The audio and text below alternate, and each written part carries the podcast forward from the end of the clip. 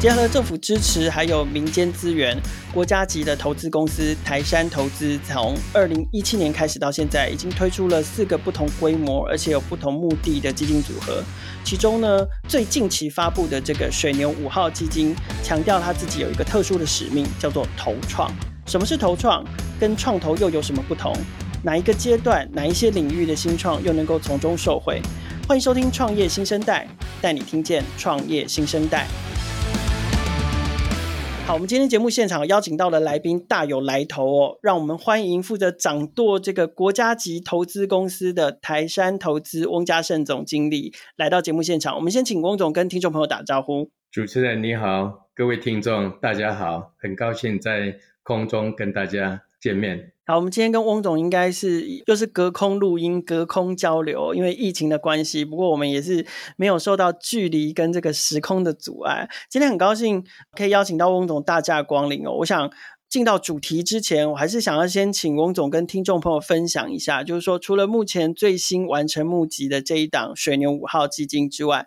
台山投资前面三档基金的概况，综合性的来看，就是说好奇。台山投资大概主要是投哪一些产业跟哪一个阶段的新创公司？毕竟前面三档基金已经陆陆续续的都进行了一段时间嘛，所以有没有一些比较指标性的投资案，或者是目前缔造的成绩，可以跟听众朋友分享一下的？好，谢谢。过去四年，台山结合政府、民间、国内外的人才的力量，我想我们也是配合政府的政策，在新兴科技产业。方面，我们能够啊链接国际的资源，来完成啊一些国家所赋给我们的一个使命。那我想，我们首支的基金就是物联网产业的一个基金，我们大概募集了四十六点五亿啊，已经投资了二十二间的国内外的公司。对，那我们主要投资的领域就是在企业软体、在自驾车、人工智慧、物联网、智慧制造及次世代的半导体技术等等。那我想最显著的，我们已经有一家公司就在八月十八号要 IPO，在 n a s t a q 挂牌，这就是 AI。那 AI 的话是一个比较领先的一个 LIDA 的 company。我想主要它在自驾车方面，事实上以后也有蛮多新的应用慢慢会浮现。是。投资的时候，我们也是协助这个公司来到台湾，能够跟我们一些的企业的结合，包括供应链。包括未来以后在自驾车未来的一些 partner，甚至跟我们 existing 的投资的一个 portfolio company，我们也都能够一起来合作。所以这就是达成我们除了说在投资的回报，在 financial return 以外呢，我相信我们对于它的技术能够帮助未来台湾下一个世代产业升级，特别是在智慧制造跟自驾车方面都会有很大的一个功能。那我想，我们投资的时候，它的每月险是一亿了哈，我们投资的金额是一千万美金哈。那我想他们 exit 应该会超过十五亿美金哈。那我想这种回报对台山来讲也是一个很有 significant 的一个 return on investment 哈。所以我们非常的高兴。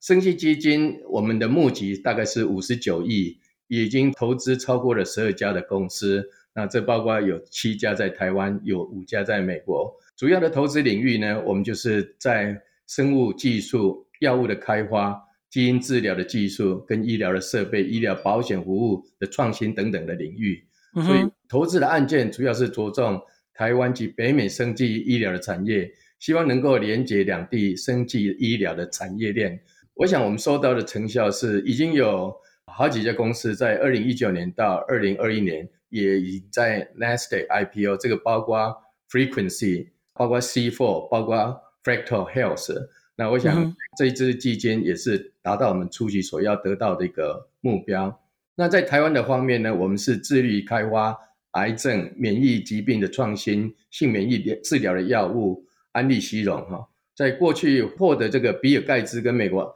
Alzheimer 的这个协会一百万啊美元的一个奖助金哈，然后也完全完成一些 technology 的授权的作啊作用哈。那三道基金也是最近才募集完成，现在大概十六点四亿哈。主要的投资领域是在开发台湾跟北美的医疗器材、数位医疗跟精准健康等相关的医疗科技产业。我们是希望说能够结合台湾的科技、生技技术的强项，能够选定符合北美及亚太市场的一些投资的题材。这个基金刚刚在六月才完成募集，那我们也开始展开的投资。我们是希望能够找到合适的案件，不管是在台湾，不管是在北美，那我们能够链接国际，强化国际的大药厂跟一个学院的单位，来跟台湾的生技业来合作，那也能够协助推动。台湾的生技医药新创的发展，更加速我们的成长一个动能。所以，我们有物联网，有电动车，有智慧制造，然后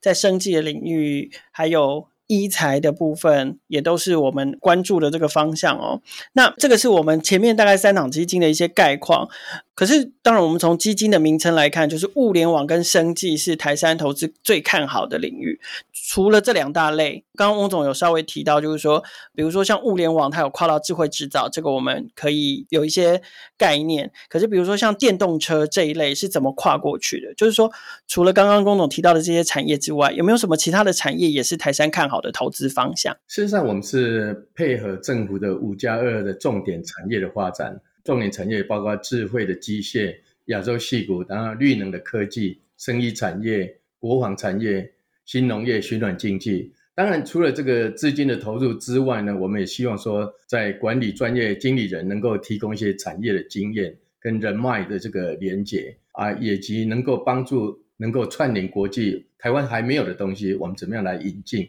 协助台湾的公司跟国际市场的接轨，也是我们希望建立。台湾一个产业升级的一个正循环，我想物联网产业基本上就是科技基金哈，科技基金包含的真的是蛮广的哈。虽然我们称它是物联网，物联网是因为是 Internet 哈，所以我想我们后来投资的方向，事实上就是走向 AIoT 哈，包括 AI，包括智慧化，所以你才会刚刚我们谈到了智慧的制造哈这一块。那我相信。这一块的话，过去几年来，我们一直在 infrastructure 方面哈，都有很多的一个投资的琢磨，包括五 G 哈，包括云端，包括边缘运算，还有跟 AI 的整合跟应用哈。那我想这个也是包含在这整个物联网基金里头所 cover 的。那特别是治安的领域，也是我们非常重视的地方，这也是国家很需要的一个产业的发展。OK，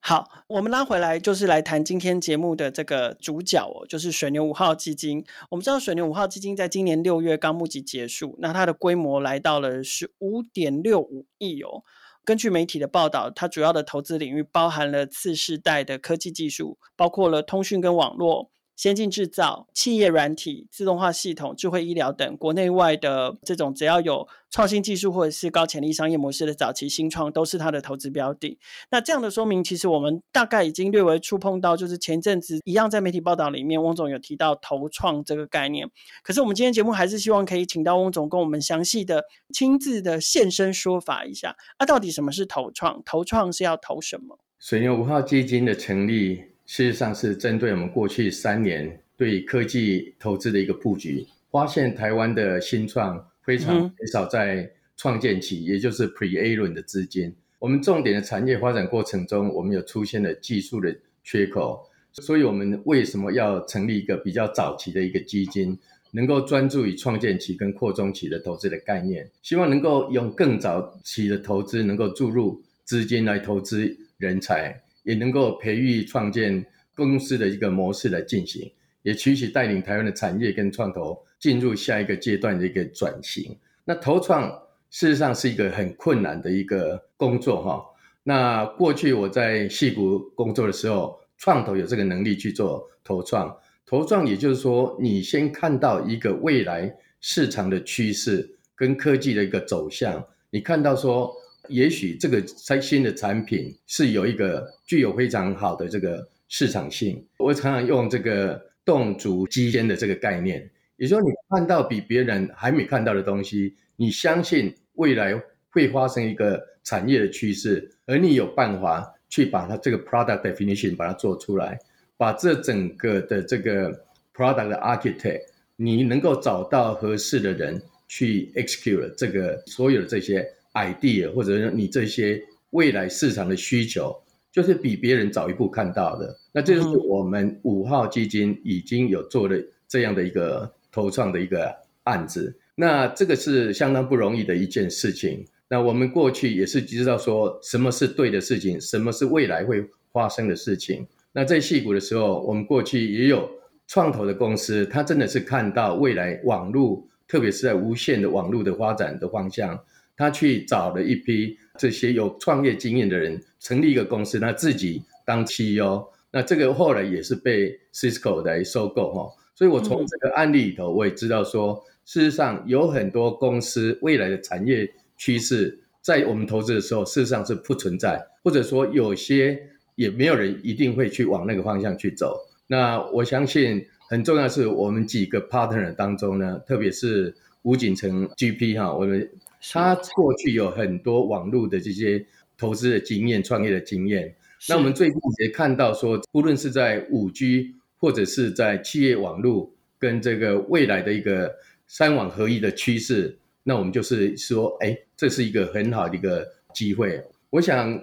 从物联网的基金，我们已经开始做了哈。那我们最近也看到说，过去台湾在五 G、在 Enterprise Network、在企业网络方面也有好的机会。我们也是希望说，能够结合台湾已经在五 G 所投入的这些技术呢，怎么样去再去结合未来我们看到市场的需要在哪里？那我们能够去找到合适有创业过经验的人才。这些人才有些事实上是在从戏谷要请回来的。因为这个不只是牵涉到技术的问题，有很多时候是牵涉到 go to market 跟这个要怎么样去打这个国际市场。所以，我我们投创的一个用意就是希望把看到未来所需要的一些技术跟产品，能够去找到合适的人才、技术，然后 go to market 的这些专长的人呢，我们把它组合成一个公司，然后我们做第一笔的投资。所以这两家公司都是在这个情形之下。我们所投创出来，这个是绝对是为了台湾未来在国际的这个竞争力跟未来的网络，不管是在五 G 的这个 Enterprise Network 企业网络专网的这上面，或者是未来的一个三网合一，我们看到 Open System、Open Source 到底所现在所存在的机会在哪里？我们去投创出来的两家公司。那我讲，我刚才讲过，投创是一个非常艰辛的一个工作，也不是。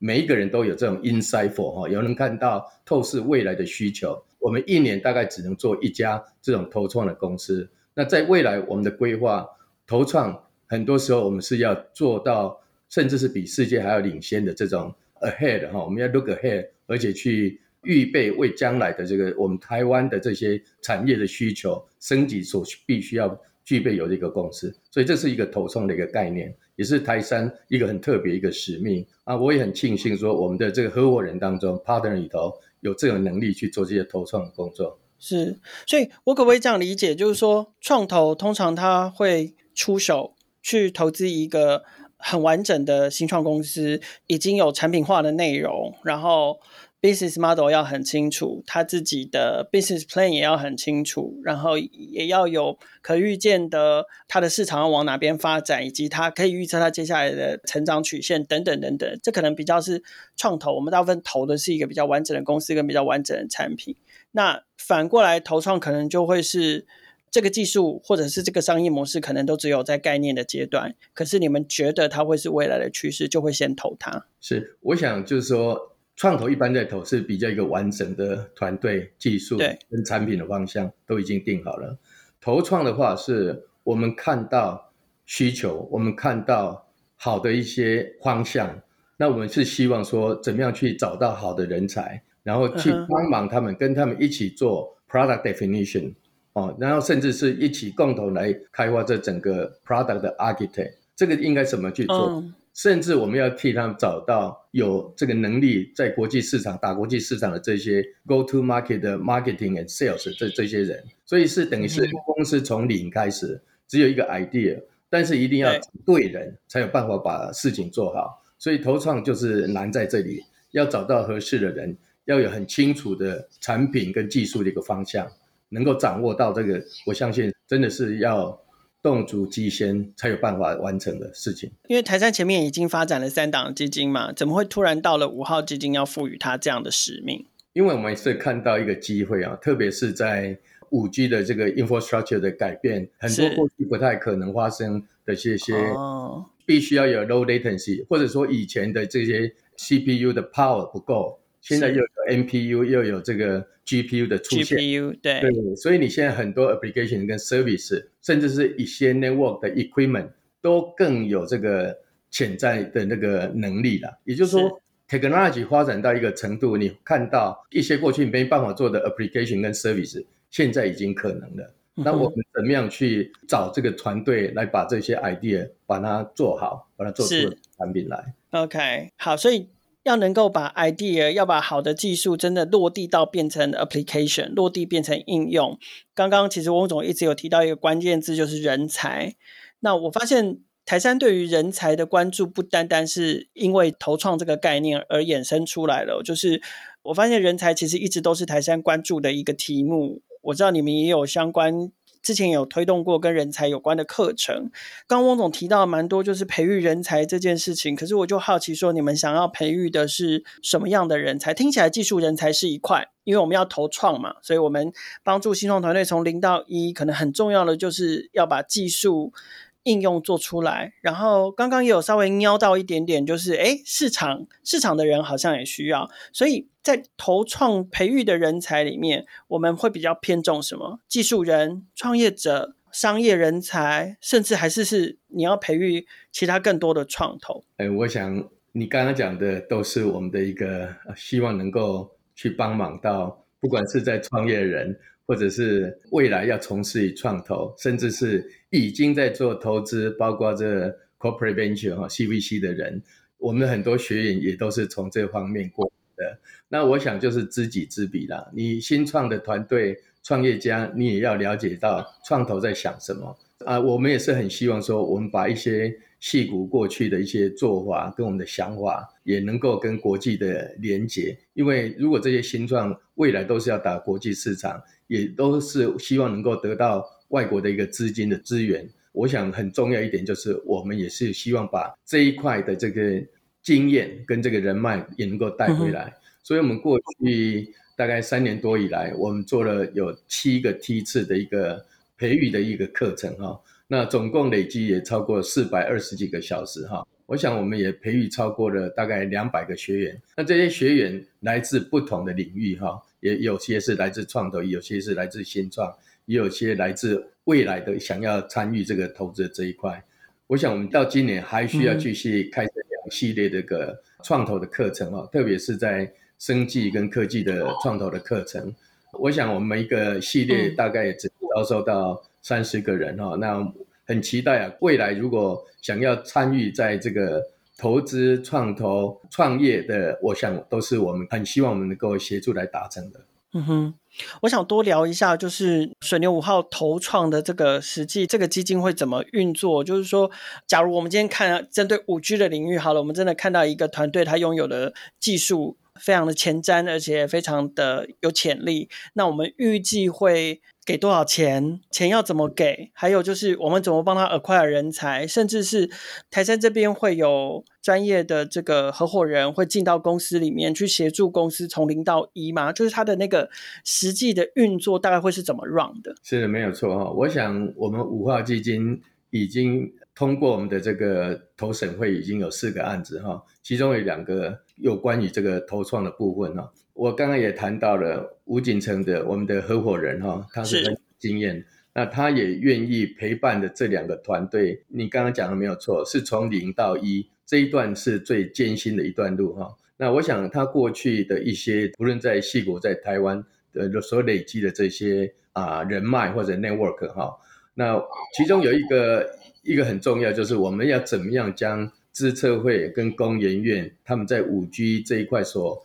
过去的四五年的时间所开发出来这些技术，怎么样能够结合一些在戏谷已经在市场端相当有经验也有创业的这些经验的人，能够互相来结合，这个也是我们也是希望成立一个五 G 的专网的一个公司哈。那它当然是扮演的一个，虽然是我们是创投哈，但是嗯，有一点扮演在 architect 一个角色哈，陪跑的角色。对，然后怎么样去？做一个做一个很好的 coach 或者一个 mentor，那他对于这个整个未来市场的需求的掌握度也要具有哈。那我想他过去四家公司的 X 是超过六十亿美金哈，那他个人对这创业的热忱都还在哈，那他也是希望说怎么样把过去的成功的经验能够传承给台湾这些新创哈，也让他们有一个机会。那我想这是一个很好连接矽谷跟台湾的这些，台湾有很好的 engineering，台湾有很好的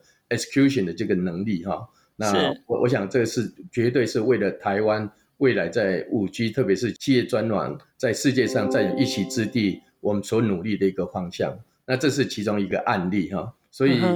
台商在里头扮演的角色是非常的重要哈。那我们第一笔资金也是由我们来提供，那其他还有几个相关的业界，他们也都表示有意愿哈，有兴趣要来参与，就是追加这样子。对，就是要参与共同的投资。所以我们很乐意看到一些企业来参与我们在做投创的公司，希望对于他们将来的产业升级有一定的帮助。是，呃，翁总刚刚提到这个企业也有兴趣，就是因为台山起了这个头，OK，然后。押宝了一个我们看好的技术或者是一个技术所衍生的公司嘛，所以他们也很有意愿会跟进。那我知道，其实，在五号基金背后的投资人里面也包含了科技大厂哦。所以，除了让企业跟投、跟进、加码，然后继续的帮助这个我们所投资的这个新创公司有更快的成长之外，台山这边还有没有什么其他的管道或者是想法，是可以促成这个科技业者或者是企业跟新创之间的合作的？所以我想在戏谷也一样哈，很多新创事实上他们要 go to market 也都需要有一个平台或一个 platform 去 prove of concept 哈，所以这样企业就扮演一个蛮重要一个角色哈。我们目前的 partner 哈，我们投资人大概有十个哈，有八家是蛮大的这些科技大厂哈。那我们跟他讲的时候，他们一听就说这个就是他们想要做的，也就是他们在产业升级里头。很难去看到到底未来的发展的趋势在哪里哈，他们也看到我们所罗列的这些我们要投资的的方向跟标的物的时候，他说：“那我就跟你合作就好，我没有办法去 build up 一个像台山这么完整的一个投资团队哈。”那所以我们就是这样的一家一家去吸引到这些啊科技大厂。那这些科技大厂他们不只是为了赚钱哈，他主要是为了他们未来。产业的方向，前瞻性。对，因为我们事实上是花了很大的心力哈，在做这些未来产业趋势的一个研究哈。那当然一定要跟国际同步，也就是说，我们看到的一些 case 是他们看不到的。那当我们把这些 case 拿到这些我们投资的这些投资人，我们说，哎，这个就是我们要投的方向。我坦白讲，我们有四家公司里头，又有两家，他们觉得说，哎。这个他们很有兴趣，他们可以马上来帮助这两家的新创哦，在他们企业里头来做 pro concept，甚至他有些甚至说他可以来代理成为他的 system integrator 去 provide 他们的 solution 哦，所以我想这个是一个 win-win 的 situation，对一个新创来讲这是很重要的。那对一个大的企业，他们要寻找明天到底要往哪个方向走，这个是绝对对他们是一个助力哈。那我想台山。五号的这个科技基金，我们就是存着这个方向啊，来怎么样跟产业来做一个连接跟合作。那这个也是包括跟国际的合作哈。我相信这一点能够达成我们投资人他们所要的目的，投资的目的。这些企业好说服吗？还是说打着台山投资的名号去找他们合作，他们就会充满信心的合作？因为我知道企业虽然大家就理论上大家都知道说。企业要保持竞争力，一定要追求创新。可是问题是，大部分这些企业，他们还是要必须要为他们绝大多数的股东、对他们的投资人交代，所以他们也不能一股脑就说：“对对对，我都不用顾赚钱，我就去追求创新就好了。”不知道翁总可以分享一下，就是说我们在找这些企业合作的过程之中，是怎么样说服他们？比如说，必须要有前瞻性，必须要拨出一定比例的资源或资金来一起参与、一起投入在这个追求未来的创新或未来的技术的这个可能性上面的。我想，不是每个企业家都有同样的看法哈。但是我们这次也算是蛮幸运的哈。我们大概是在六个月内，我们就找到的，就等于是 trust 我们，而且他看到我们所提出的这些投资的标的跟产业发展方向，他们是有认同的，所以这个是很重要的一点。嗯、也就是说，企业主本身他一定要看到说他的需要在哪里。那他是不是也能够 buy in 了哈？也能够说，哎，这个就是他们想要做、想要投资的未来产业发展的方向。那很幸运的是，我们一家两家，慢慢的大家都有同样一个看法，所以也是很快的，我们就能够找到我们所需要的投资人哈。我相信未来我们还是要靠我们的这些成绩来吸引更多的投资人哈。那我相信这些投资人，他们如果看到除了说我们的团队以外，他们也要认同我们见解，然后就是对于未来产业发展趋势见解跟他们是一致的哈。是。那这也是台山的一个挑战哈。那我相信我们的团队是会很努力的，能够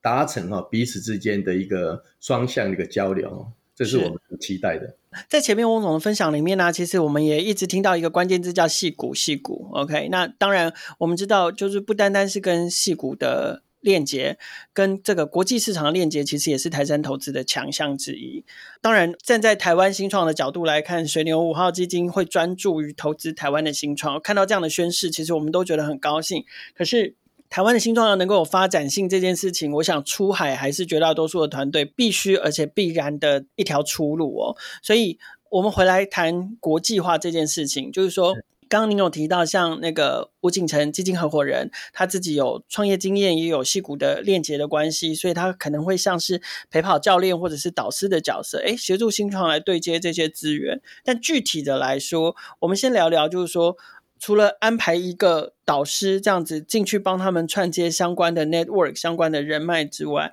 在台山的角度，你们会怎么样去协助团队国际化，或者是说，呃，在王总过去的经验里面？你们觉得，除了台山这边要给予应有的协助之外，反过来看，希望团队如果要去国际市场的话，他们自己又要做怎样的准备？我想，我们过去投资台湾的这些新创公司，我们一一定不会只是局限于台湾的市场，我们一定要让他们能够有一个 go to market，一者是在美国，或者是在亚洲。嗯、那如果是要去美国的时候，我们过去所累积的一些经验跟人脉。我想这是一个很大一个助力。我们最近也投了一个凯电哈，我想凯电也是一个，嗯、我们知道说他们的需求一开始产品的设计绝对不是为了解决台湾市场的问题，是，而且也要思考解决整个产业面，然后各地区的一个应用，在不同的文化要怎么样来进行的设计哈。所以我想吴景成也是成为他们的一个等于是全球的一个策略的顾问哈。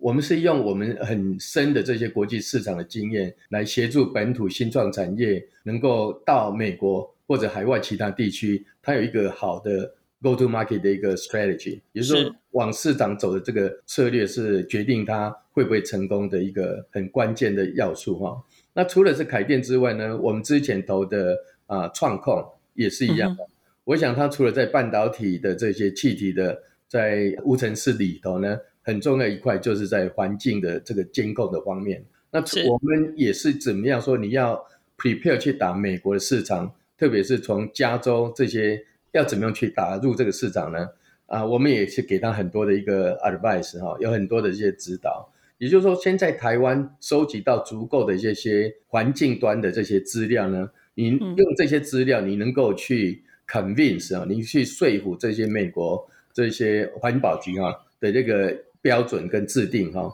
所以他们也很成功的在过去一年已经打入了加州的这个市场。所以我我用这个当一个例子，就是说台湾有很好的 engineer，台湾有很好的 product，但是等到他们要 go to market 在美国的时候，他们真的是需要借很多的这个助力了。那这个助力也许是 know how，也许是 connection，也就是说你的人脉、你的 network，甚至说我们过去所做过的，我们不希望他们在。走冤枉路哈，然后求助无门，所以台商在这里所扮演的一个角色，就是替他们能够有一个好的 go to market 的策略。然后到了美国之后呢，我们又有好的这些 network 跟 connection，能够一步一步让他们打入当地的市场。也许他们对当地很多的 practice 或者是 culture 不了解，这个是我过去三四十年在美国所累积的经验，能够直接来帮助他们，所以这也更省力，也更有成功的可能性。同样的，如果是从国外要引回来台湾，国际的链接是双向的。对，那我们最近也看到 Aries Composite，我们其中一个先进的一个制造，它就是要回到台湾来这个设厂，在桃园的地方。所以我们过去看到就是说。很多美国的公司一定是往中国或者往深圳去做个事情，但是因为中美这个科技战之后呢，这是变成台湾一个有绝佳一个机会。那我想，我们过去也看到美国的 Tier One 的 VC，包括 NEA，包括 KPCB、Sequoia，以前都没有投资台湾，以前都是直接就跳过台湾跑到中国去。但是我们最近所做的几个跟投资美国拉他们回来跟台湾合作的一个一个都是。我们过去从来没有机会去接触到国际的连接，这个包括 Landing AI 哈，就是吴文达教授他领的这个 AI 的公司哈，他怎么把他的平台带回到台湾来帮助台湾的这些大企业哈，他特别是大型的产业要 AI 化的时候，需要他们的一个借力哈。那我们也是希望说，透过投资这些 AI Landing AI 这种公司，能够来台湾 create 一个更好的 AI 的。Community 跟 AI 的 ecosystem，这个嗯呀是双向的互惠的关系哈。对他们来讲是 Go to Market 在亚洲，对我们来讲，我们是希望能够直接对接到美国比较先进的一些技术，台湾还没有的东西，也透过这个合作，能够帮助台湾的 AI 的产业跟 AI 的人才的培育，我相信都很有注意的。这个是就我们几个在做的一个案子哈，给大家说明。所以看来就是说，因为其实我我们都知道，就是过往台山应该除了在投资台湾的新创公司之外，也还蛮认真的在布局，就是看好一些优秀的美国新创。所以透过刚刚翁总这样的说明，事实上投资美国的新创公司，也是为了在比如说像是创投的 connection 上面、人才的 connection 上面，或者是整个相关技术或应用的 community 的布局，其实都是可以把它拉在一起的。这个应该也是希望说，借由这样的投资，我们可以把相关的资源或者是相关的链接，把它再引回来台湾，引回来亚洲，这也是一种方法。是，我再讲一下半导体啊，嗯、半导体台湾因为有台积电，这个是全世界最 advanced 的这个制程哈，但是台美国也有很多这些 IC design house 是做下一个世代 next generation 的 semiconductor 的应用哈，特别你如果看到这个 edge computing。这些 MCU 的时候，你就需要说省电是非常的重要，low power 是非常的重要。嗯、所以我们也是投资的的 Ambiq，我们第一家投资的公司就是 Ambiq 哈，这个三年前就投了。他们就是需要跟台积电来做一个密切的一个结合，也就是说，很多的制程是新的制程，台积电本身也还没有，但是透过他们不断的跟台积电在这样的磨下来之后呢，台积电也发展出来。更领先的一个半导体的制程跟这个技术，这里就是一个互惠的一个。嗯、那 Ambiq 现在也发展的非常的好哈。那我相信它的 R&D 中心也是回到台湾来落地了哈。那我们看到很高兴看到是说有这些比较尖端、比较先进的这些半导体的应用的公司，能够跟台积电一起合作，然后能够达成他们的整个技术的一个更加的领先哦。同样的，我们有一个 Artilux 也是一样哈。在新的材料也是跟台积电有很密切的合作，当然这是从矽谷回到台湾创业的一个新的公司哈，你就必须要有半导体新的材料、新的制程的技术，怎么样能够去达到世界最尖端、最领先的一个地位哈？这个也是我们要在台湾既有的基础上面，特别是半导体这一块，我们更发挥的淋漓尽致。那这有两个这个案例的话，我们也看到未来的半导体。甚至新材料、新的制程、都新的封装，都是我们未来的一个要投资一个方向。这对台湾也是相当的重要。嗯、OK，谢谢翁总补充。就是说，借由台山这样去投资国外的先进的技术，其实回过头来可以让帮助我们的产业，就比如说像是我们的护国神山会更坚固哦。是，对啊。然后，而且我觉得像他们的研发、他们的 R&D 拉回来台湾，其实又再一次的。呼应了我们前面讲到人才这件事情，对台湾的技术人才又是一个很好发展的机会。没错。OK，好，那节目的最后呢，想要请翁总跟我们介绍跟提示一下台山近期的一些发展计划哦。我想我们也在媒体的报道上面有看到，就是台山今年会完成这个第六号基金的募集，可不可以请翁总跟我们介绍一下第六号基金的投资方向，还有他还投创吗？这样子，然后台山接下来有没有什么一些重大的计划或者是发展，可以先跟我们分享的？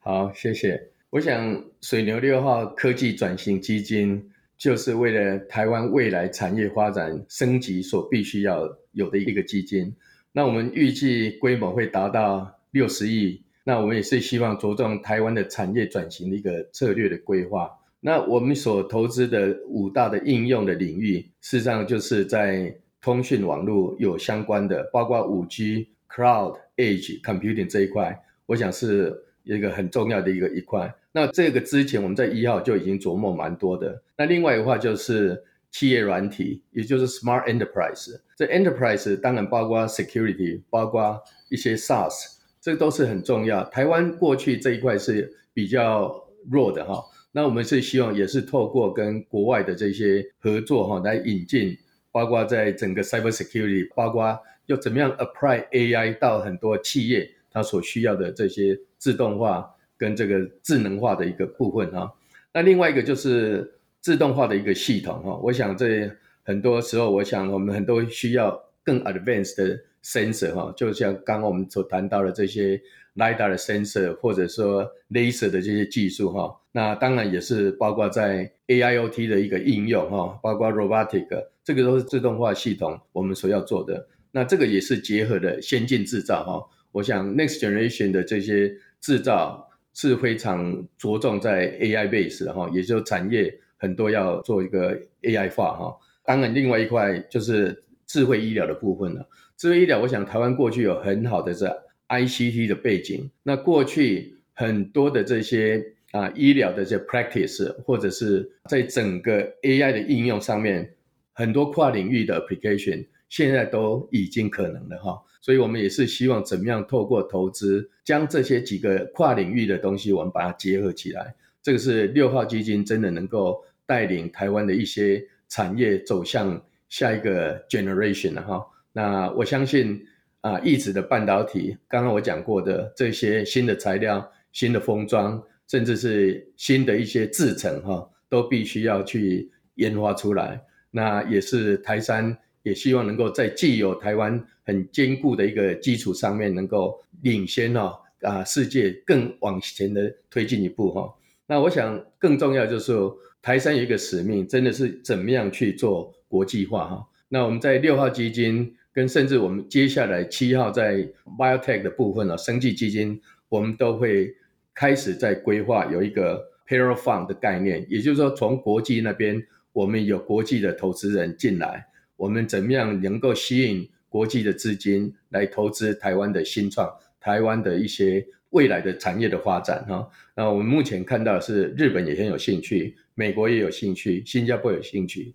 这个就是台杉能够无论在生技，无论在科技，我们要走向国际化的很重要的一步，也能够吸引更多国际基金来投资台湾，共同来发展台湾的下一个世代的产业发展。我想这个是非常的对台湾未来的发展有意义，也相当重要的一件事。今天非常感谢台山投资的翁家盛总经理来到创业新生代节目。除了透过过往的投资领域提示了台山所看重的，同时也是台湾应该要关注的产业发展方向外，借由投创，也希望能够带动更多技术人才还有新创的国际化发展。翁总刚刚在访谈过程中所提到的刚完成的一个投资案凯电，也正好就是我们八月十一号播出的节目专访来宾。如果还没有收听这一集节目的朋友，推荐大家可以回头收听。创业新生代每周都会固定更新，除了采访科技与商业模式创新的创业家故事之外，我们的议题也扩及创业成长、数位科技的产品与服务，值得大家支持的群众集资计划，以及改变影响社会未来发展的社会创新企业。创业小聚的朋友，除了可以在桑浪上面听见每一个创业新生代的故事，也可以在 First Story、KKBox、Apple、Google Podcast 还有 Spotify 听见。欢迎大家随时收听、订阅、分享、留言、评价，和我们一起共同关注。创业新生代。